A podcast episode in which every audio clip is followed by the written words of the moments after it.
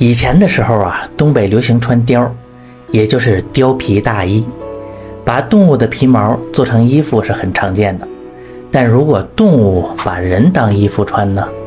在九十年代初，有一年六月份，我们被派到长白山露水河工作。这里呢是东北最大的红松林木原始森林，江河瀑布、山峦积雪，是环境非常优美。拿当地的话说，就是有山有水有树林儿。这里不光自然环境优美，是各种野生动物种类繁多，是虎啸山林，熊卧陈仓，鹿鸣翠谷，塔戏溪旁，野猪成群，张袍成行。这物产更是丰富啊，人参、鹿茸、雪蛤、灵芝，到处都是。我们来这儿的目的是建设生态考察站，这项工作要深入原始森林的内部。这里可外边可是天差地别，很多树木在这里已经生长了上千年，各种没见过的珍稀动物在里边出没，而且很多地方常年积雪，在这里工作要面临很多未知的危险。于是，在我们进山之前啊，请了一位当地的向导，这是当地林业局的一位守林员啊，四十多岁，对这附近的一草一木呢，可以说是了若指掌。他是这里的少数民族鄂伦春族，名字呢我记不太清了，在当时呢，大家都叫他老黄。队伍里有了老黄之后，少了很多麻烦，工作的进展速度是非常快。而且老黄本身也是一个优秀的猎手，他来的时候呢，带了杆猎枪，每天都能帮队伍打点东西回来，改善伙食。有时候是野鸡、野兔，有时候是蘑菇、山参啊。在这里驻扎的这几个月，我们还都长胖了几斤。而且呢，老黄本身也是个很有意思的人，懂得很多这里的传说和怪谈，在我们每天工作之余啊，都会给我们讲些这里曾经发生过的。奇闻异事，让枯燥的工作呢多了几分乐趣。有一天呢，老黄给我们讲了这么一个故事，非常离奇，但有那么点像真的啊！您也听听看，到底是真是假？在那会儿还是解放前，这附近有一个村子，村里很穷啊，人们都吃不上饱饭。可能您会觉得奇怪啊，这不是物产非常丰富吗？怎么可能吃不上饭呢？在那时候，兵荒马乱，这人一乱，什么都跟着乱。山里的是人凶老虎，天天就搁这林子旁边上晃悠，啊，就这还想进去打猎，他不出来打你，你就谢天谢地了。就这样啊，村里依然是不得安生，是隔三差五就丢只鸡啥的，给村里本来就困难的这个生活呢是火上浇油。终于啊，有这么一天，这个偷鸡贼给人抓住了。这个贼呢，看起来也就二十出头，是贼眉鼠眼的一个小伙子，啊，不知道从打哪来的，反正是村里人从来没有见过他。这贼被抓了以后，他也不跑也不闹，哎，就这么笑眯眯的看着大伙儿，但这个眼神吧，特别的空洞，哎，看着有点吓人。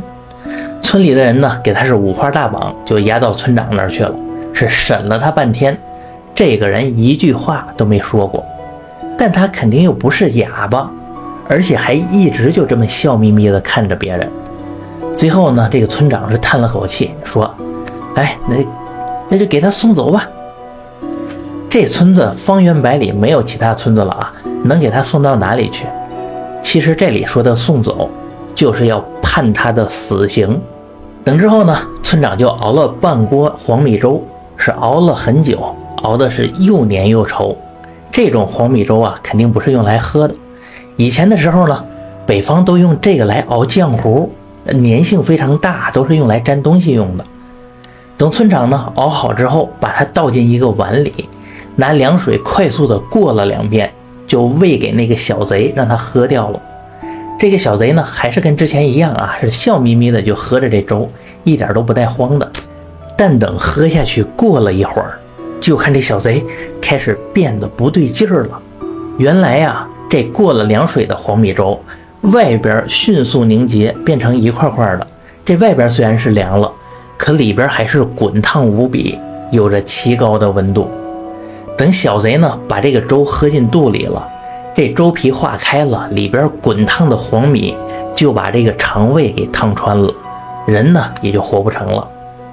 当时就见这小贼疼的是满地打滚，没多久他就断气了。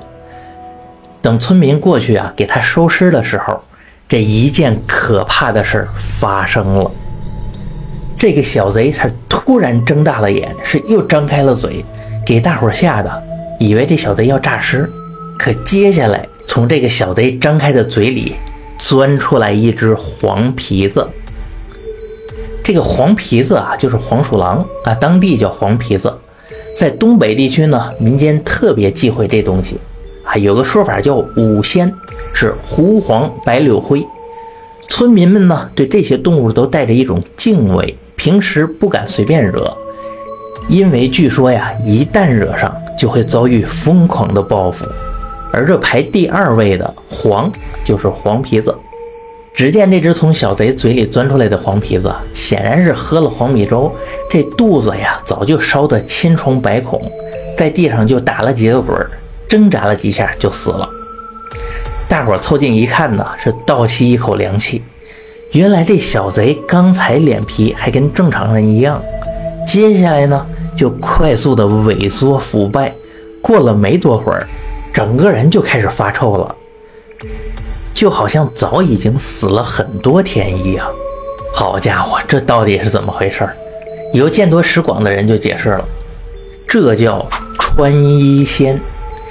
这人穿衣服就是布料毛皮做的，但这黄皮子穿衣服是等于把人穿身上，也就是钻进人的体内。等穿上了人衣，这外表就和真人无异了。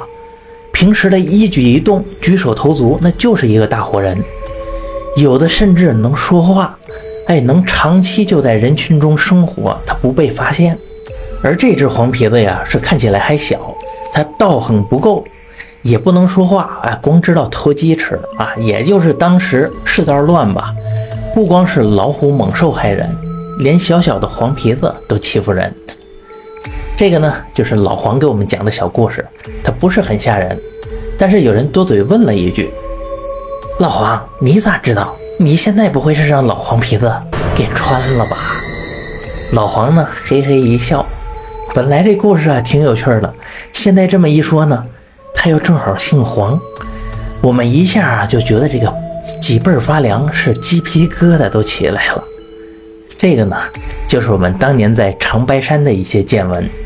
但不仅仅是这些啊，等下一期。我会说一下在当时发生的真实的危险经历，希望你能喜欢。我是老优，我们下期见。